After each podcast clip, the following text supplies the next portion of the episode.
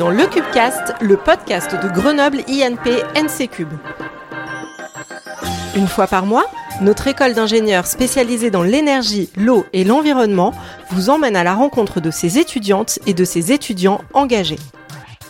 Être un étudiant ou une étudiante qui s'engage, c'est se battre pour ses convictions, s'ouvrir aux autres et donner un peu de soi pour rendre le monde meilleur. Nous sommes convaincus que chacune des actions menées dans notre école est une pierre à l'édifice du changement. Aujourd'hui, on vous propose un épisode un peu particulier, car pour une fois, c'est un enseignant-chercheur de l'école qui accompagne une de nos étudiantes engagées. Nous accueillons donc Léa Laura Runko et Laurent Chaussic pour parler d'éco-anxiété.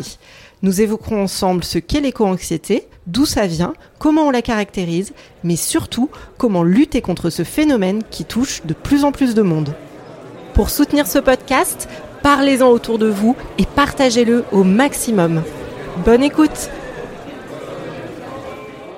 Bonjour Léa, bonjour Laurent. Bonjour Célia. Bonjour. Merci de participer à ce nouvel épisode de Le Cubecast. Alors, pour commencer, je vais vous demander euh, un petit exercice un peu particulier. Vous allez vous présenter l'un l'autre. Laurent, est-ce que tu commences, s'il te plaît?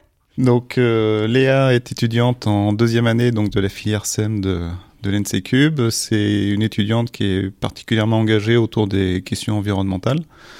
J'ai eu l'occasion de faire en particulier sa connaissance lors de la COP 27 à Sharm el-Sheikh cette année, en novembre dernier. 22. Donc euh, j'ai eu la chance d'accompagner un, un groupe d'étudiants euh, à, à Sharm el-Sheikh. Voilà, c'était l'occasion de faire, euh, de faire plus connaissance.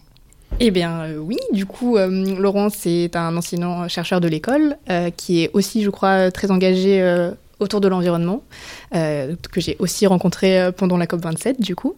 Euh, et particulièrement, je crois qu'il a été très engagé et euh, très moteur de la filière piste, qui est une filière... ah, j'avais regardé le sigle pour m'en souvenir. Euh, pour une ingénierie so- Sobre. sobre et techno- Techno et éco-responsable. Éco-responsable, ouais, c'est ça. Euh, qui est du coup une nouvelle filière depuis euh, trois ans, quelque chose comme ça. Oui, on a eu aussi des élèves en semestre piste qui ont participé déjà à ce, à ce podcast. On, on retrouvera les épisodes, on mettra les liens. Avant d'entrer totalement dans le thème de cet épisode, c'est-à-dire l'éco-anxiété, est-ce que vous pouvez nous dire l'un et l'autre comment vous en êtes venu à vous intéresser aux questions environnementales? Léa, c'est toi qui commence cette fois? Très bien. Euh, moi, je dirais que ça a toujours été quelque chose qui est tenu à cœur dans ma famille, euh, de pas euh, surconsommer, de pas euh, jeter des déchets, de ramasser ceux qu'on pouvait voir dans la rue. Mais au moment où j'ai été particulièrement touchée, je pense que c'est en terminale, au moment où il y avait pas mal de de grèves euh, d'étudiants et de lycéens, euh, donc des vendredis euh, avec Greta. Et là, j'a- j'avais participé à, à quelques après-midi dans ce cadre-là. Et puis, ça s'est un peu endormi pendant mes deux années de prépa parce que les, les problématiques sont différentes. Mais c'est euh, revenu en fin, de, en fin de prépa où c'est toutes ces questions de mais qu'est-ce que je vais faire de ma vie Mm. euh, sont, sont importantes. Et arriver à Le Cube, c'est un endroit où on peut vraiment s'engager dans plein d'associations. Et euh, je pense que c'est là que j'ai commencé à agir un peu plus, euh, Un peu plus fortement. un peu plus fortement, oui, c'est ça. Mm, mm, mm. Et c'est pour ça que tu as choisi le cube? En grande partie, oui. Laurent? Donc, euh, moi, en fait, ça s'est fait euh, progressivement, en fait, on va dire, au, au fil des ans. J'ai eu, euh, voilà, un certain nombre de signaux faibles, on va dire, dans les médias à partir des années euh, 2010. Voilà, j'ai Mm. j'ai eu, voilà, de plus en plus d'infos qui me sont parvenues, et puis aussi par le biais de de discussions et puis tout ça euh, est tombé à une période où j'ai déménagé, je suis allé habiter euh, en pleine campagne du côté de Voiron et puis ça voilà, ça a été aussi un l'occasion de reprendre contact un peu plus avec le, avec le vivant. Oui. Donc, euh, et puis ce qui a été vraiment après le, le déclencheur, c'est quand j'ai eu l'opportunité, donc comme l'évoquait Léa, la possibilité de mettre en place le, le semestre piste, quoi. Mhm. Et donc là, ça a été l'occasion de faire tout un tas de, de rencontres euh, très enrichissantes avec tout un tas de, de- collègues qui, qui, interviennent dans ce, dans ce semestre. Et puis à partir de là, bah, j'ai cherché à me, à me former, à me renseigner de, de plus en plus. Et avant, tu avais une spécialité avant ou... alors moi, je suis un ancien de, de l'école, on pourrait dire. Je suis Ouais. euh, diplômé. Alors à l'époque, ça s'appelait HMG, École d'hydraulique et, et de mécanique de Grenoble, en, en 97. D'accord. Et donc j'ai une formation à la base de, de mécanicien des fluides, mais bon, bah, à cette époque, on n'avait pas encore tout ce discours qu'on a aujourd'hui. On n'était pas forcément très très sensibilisé à ces questions environnementales. Oui, il y avait moins de notions environnementales. Oui, c'est venu fait. après. Donc après, tu t'es formé en fait sur ces, sujets-là. Ça s'est fait un peu au fil Mm. des au fil des ans. Léa, est-ce que tu peux, s'il te plaît, définir ce qu'est l'éco-anxiété? Déjà, je pense que ça, il y a une définition qui dépend un peu de, de chaque personne, mais globalement, c'est donc l'anxiété, mais aussi la peur, la colère, la tristesse liée à la, au changement climatique, mais surtout liée, enfin pour moi, c'est surtout euh, que ça que ça avance pas assez vite, qu'on se sent euh, impuissant face à euh, un changement climatique qui est là, qu'on voit déjà, et que et qu'on peut rien faire pour faire bouger les choses tout de suite, et qu'en tout cas, ce qu'on voit change trop, Mhm. euh, trop, enfin pas assez rapidement. Et donc, euh, et donc cette forme de, de fatalité, de euh, j'aimerais que ça bouge, mais ça bouge pas. Euh, et du coup, c'est un sentiment qui est parfois difficile à, à appréhender. Laurent, est-ce que tu es d'accord avec cette définition que euh, Léa vient de donner ou est-ce qu'il existe une définition un petit peu plus euh, littérale de, de ce mot-là? Oui, donc moi je suis d'accord avec la, la façon de Léa de, de présenter euh, l'éco-anxiété, même si euh, moi j'aime bien mettre davantage l'accent sur euh, le dépassement limite planétaire plus que Mm. uniquement le, le changement climatique parce que tous ces aspects euh, énergie climat c'est ce qui est aujourd'hui très médiatisé dans les à la radio à la télé dans les journaux mais en fait, euh, ce qu'il faut voir, c'est un bouleversement qui est beaucoup plus global avec le dépassement des limites planétaires qui sont l'artificialisation des sols, l'acidification des océans, la pollution, ainsi de suite. Et donc, euh, moi, j'aime bien avoir cette vision un peu plus systémique, en fait. Et effectivement, c'est quelque chose qui fait peur et sur lequel on se sent un peu impuissant, euh, sur lequel on n'imagine pas avoir comme ça spontanément, facilement euh, prise, quoi. Oui, je suis assez d'accord. On a complètement tendance à euh, oublier que c'est pas juste le changement climatique et que c'est quelque chose de, de plus global. Et de bouleversement planétaire, c'est peut-être un meilleur, une meilleure manière d'appréhender les choses. Est-ce que le, le changement de climatique, c'est quoi? C'est ce qui se voit le plus? C'est ça? Je dirais pas que c'est ce qui se voit le plus, mais plutôt ce qui est le plus médiatisé. Mm. Euh, parce que l'érosion des sols, l'acidification des, des océans, en fait, on le voit aussi. euh, c'est juste qu'on en parle moins. Hmm, Très bien. Euh, Laurent, depuis combien de temps est-ce qu'on parle d'éco-anxiété? Alors, autant que je sache, l'éco-anxiété, enfin le terme a été conceptualisé vers les années 96, enfin 1996-1997. Et pour autant, euh, il suffit de s'intéresser un peu à, l'histoire environnementale, de lire par exemple les bouquins de, Jean-Baptiste Fressos pour se rendre compte que bah, toutes ces questions de dégradation du monde dans lequel on vit sont bien antérieures à, ces années 96-97 on s'est très vite rendu compte que euh, les activités humaines avaient des impacts euh, délétères sur le monde dans lequel on vit. Par exemple, avec la déforestation qui peut avoir des effets néfastes sur le cycle de l'eau. Mhm. Est-ce qu'on a une idée du pourcentage de personnes concernées par ce phénomène en France?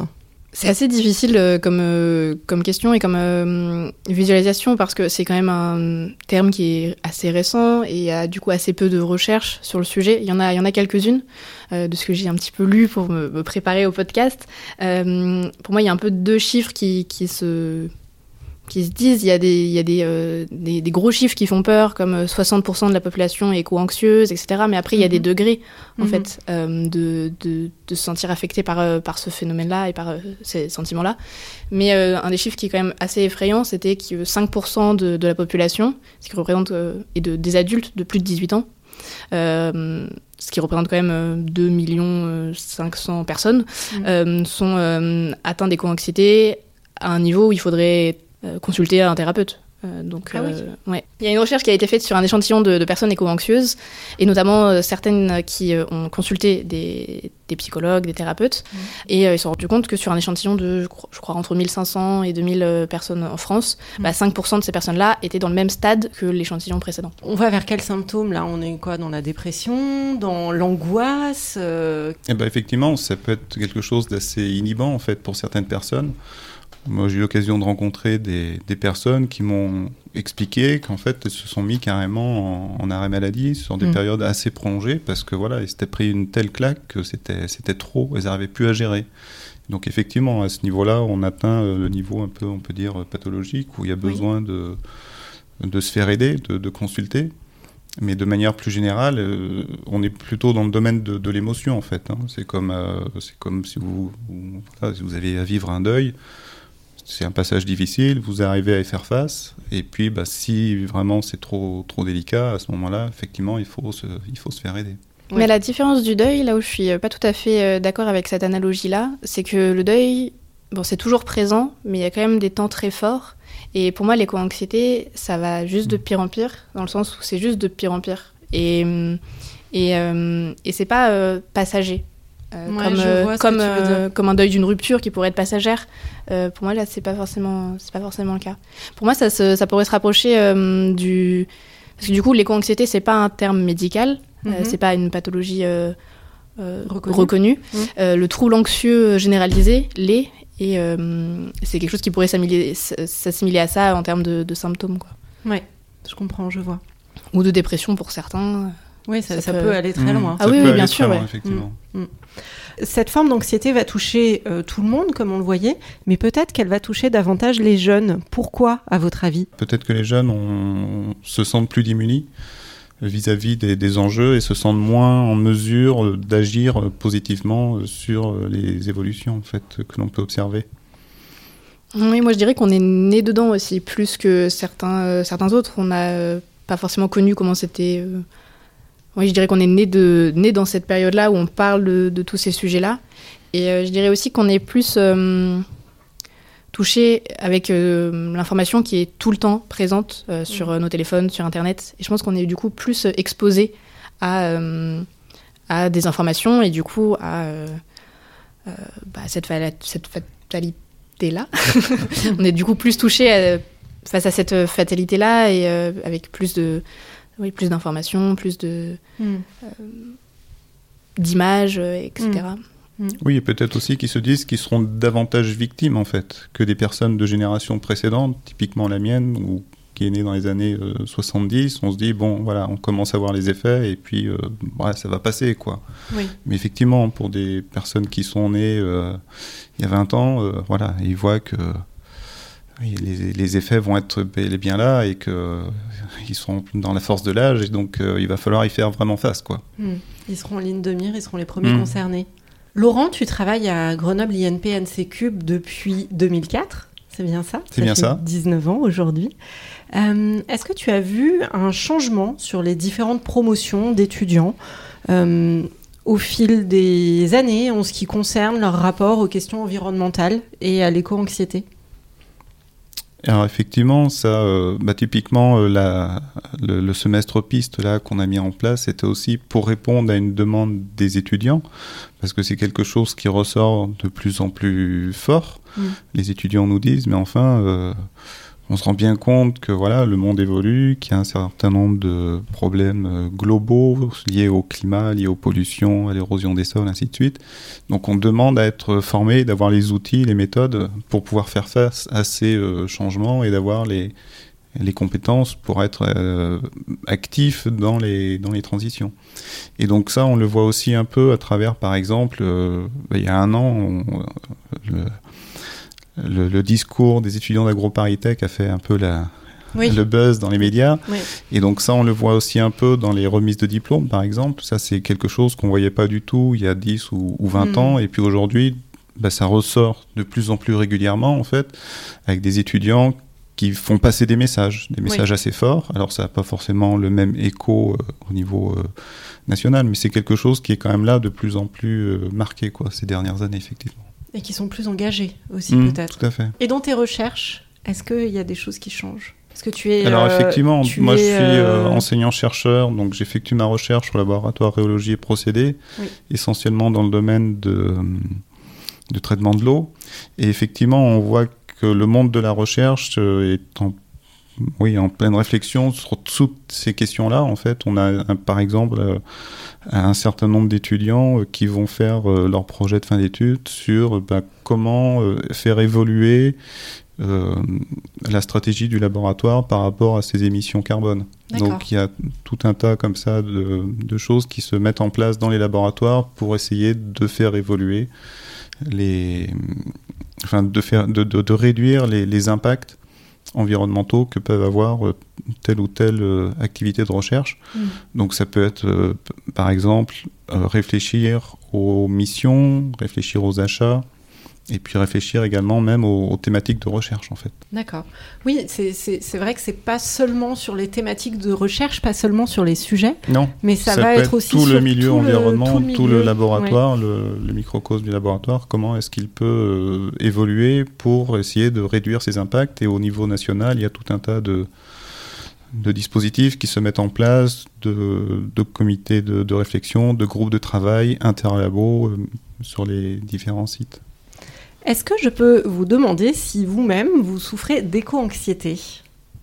Euh, bien sûr que tu peux le demander. On s'attendait à cette question dans, ce podcast. Euh, oui, moi je pense que oui. Euh, je pense que c'est difficile d'être dans une école. d'être dans... Je pense qu'il est difficile d'être dans une école comme l'NCCube où ces sujets-là sont abordés pas bah, tous les jours entre les étudiants, au moins, peut-être pas dans tous les cours, mais mais c'est un sujet qui est, qui est, présent, qui est dans le nom de l'école, l'environnement. Euh, et de mon âge, euh, c'est difficile, je pense, de, ne pas l'être. Euh, après, il y a différents degrés. Mais oui, bien sûr que c'est une, une question qui est, qui est là et qui, qui amène à réfléchir sur, sur comment on veut, vivre, on veut vivre notre vie. Quoi. Hmm. Donc, Et comment ça se manifeste? Ça dépend ça dépend beaucoup, mais euh, il y a des fois où c'est juste une pensée qui est, qui est, là, et des fois c'est une vraie forme d'anxiété qui, qui, qui, peut apparaître. Ça dépend, ça dépend des jours, ça dépend des moments. Il y a des fois où ça donne envie d'agir, ça, mm. ça, ça, pousse à, l'action, et des fois ça paralyse complètement, et, euh, et, on est au fond de son lit, on se dit mais pourquoi je me lèverais en fait? À quoi ça sert?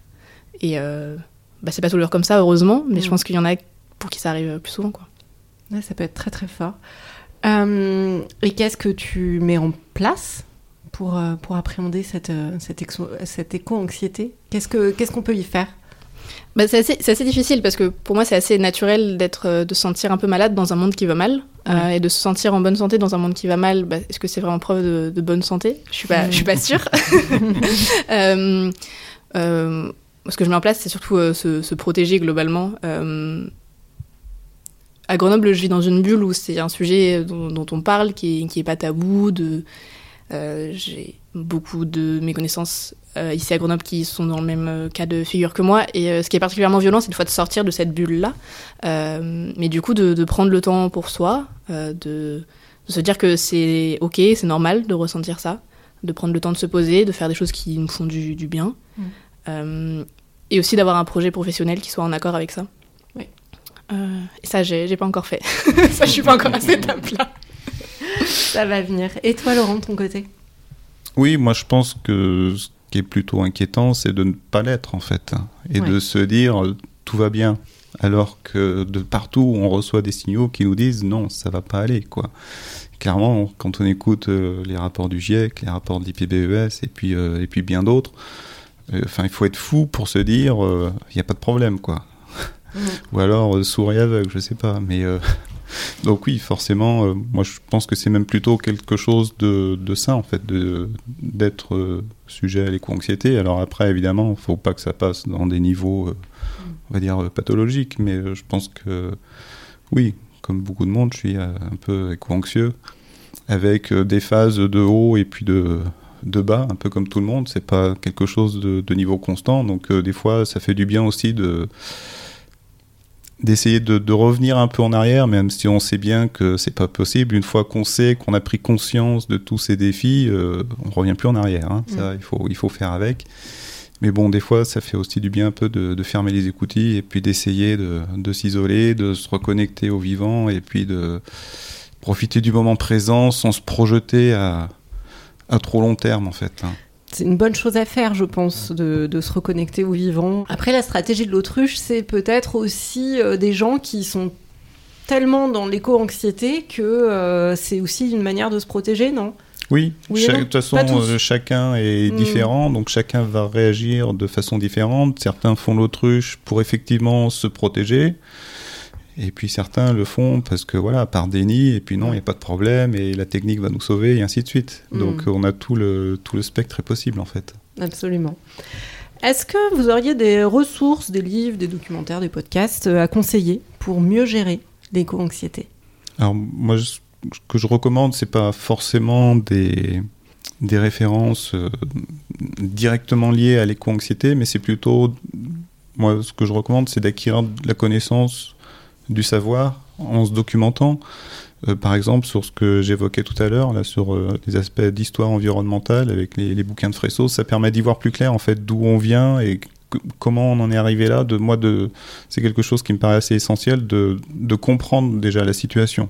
Mmh plutôt que de s'alarmer à partir de choses qu'on peut euh, lire ici ou là euh, dans les journaux euh, ou sur les réseaux sociaux, se baser sur des faits scientifiques, moi ça me paraît quelque chose d'assez essentiel pour comprendre vraiment la, situation en fait.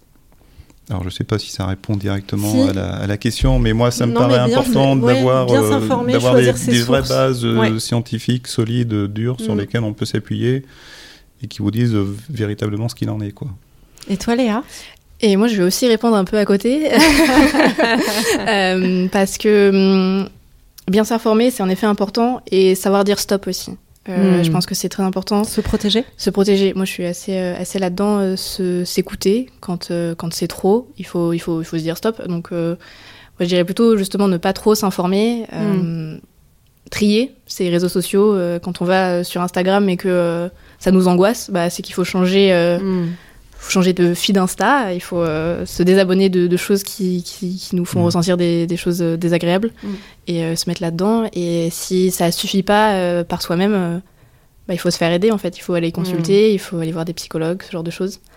c'est encore des sujets qui sont pas forcément faciles en, en, France, mais en fait, quand, quand ça va pas, de plus en plus sûrement, mais quand ça va pas, il faut, il faut se faire aider et je pense que, je pense que c'est assez important de, trouver, de trouver ses pistes euh, chacun, euh, chacun de son côté pour, pour aller mieux. Euh, qu'est-ce qui nous fait du bien personnellement quoi. Je rejoins tout à fait ce que dit Léa. Moi, je pense qu'effectivement, quand, enfin, parce que c'est un peu l'image que reprennent bon nombre de personnes de se dire, je me suis pris une claque avec l'envie de vouloir sauver, la, sauver le monde en fait, hmm.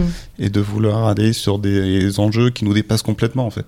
Ouais. On sait très bien qu'à notre échelle individuelle, bah, forcément nos impacts sont limités, mais ça nous met aussi en cohérence et ça, c'est quelque chose qui est quand même euh, très bénéfique. Donc voilà, essayer d'agir à son niveau, déjà, ça donne un, certain réconfort, on va dire.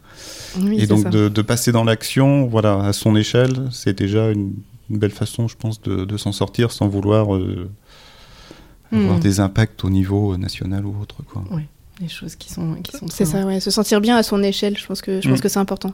Mais des fois, euh, des fois, c'est pas possible. Et quand c'est pas possible, d'arriver à faire des actions, à agir dans, dans cette optique-là de, se faire du bien à, soi, euh, bah, il, faut, il faut se faire aider. Ça, Alors moi, on me demande pas mon avis, mais je rejoins euh, tout à fait ce que tu es en train de dire, si je peux me permettre. Parce que effectivement, puis ça rejoint ce que tu as dit aussi tout à l'heure, Laurent. Euh, peut-être aussi ben, vivre le présent. Et voilà. Et si ça va pas, on est dans une magnifique région entourée de, de montagnes, de nature, de faune, de flore qui sont toujours là pour le moment. Donc, euh, allons en profiter aujourd'hui. Non, mais c'est vrai, hein, juste aller prendre l'air et puis euh, se reconnecter mm. à la nature. Euh, ça, ça, peut aussi aider à poser les choses et à se faire du bien. Ou alors, c'est un catalyseur, ça fait complètement le contraire. Et puis, on est hyper angoissé parce qu'on sait que demain, ça n'existera plus. Je ne sais pas. La question signature pour finir, quelle est la valeur de l'école dans laquelle vous vous reconnaissez le plus et pourquoi? Moi, Je dirais qu'une des valeurs où quelque chose qui est euh, pas mal relayé euh, par l'école, c'est l'écoute. Pour moi, l'école est, à l'écoute de, de, ses mm. étudiants et étudiantes, euh, en tout cas autant, autant qu'elle le peut. notamment, par exemple, avec la filière piste, qui est, qui est une sortie de, bah, de, de demande d'étudiants et d'étudiantes. parce que c'est une valeur qui est pour moi importante, d'être à l'écoute des autres, à l'écoute, à l'écoute de soi aussi, à l'écoute de ses émotions et de, et de, et de celles des autres. et du coup, je dirais que, je dirais que c'est ça. Ok. Merci moi, ce qui me plaît beaucoup à NC Cube, c'est bah, l'engagement sur les défis socio-écologiques, on va dire. Mm. Léa vient d'évoquer le, semestre piste. Effectivement, ça, ça a été une opportunité fantastique. Enfin, on nous a laissé pratiquement carte blanche pour mettre en place une, innovation pédagogique sur des enjeux on ne peut plus actuels. Mm. Et donc ça, c'est extrêmement appréciable. Je vous remercie infiniment à tous les deux. Merci beaucoup d'avoir participé à ce podcast. Avec plaisir. Merci beaucoup. Et à très bientôt. Merci d'avoir écouté le Cubecast et rendez-vous le mois prochain avec de nouveaux projets engagés pour le développement durable, la parité, le handicap, la précarité énergétique et plein d'autres sujets qui nous concernent tous. Pour rester informé, abonnez-vous mettez des commentaires et des étoiles sur votre plateforme d'écoute et surtout, n'oubliez pas, donnez un high five à tous les participants qui prêtent leur voix à ce podcast. À bientôt!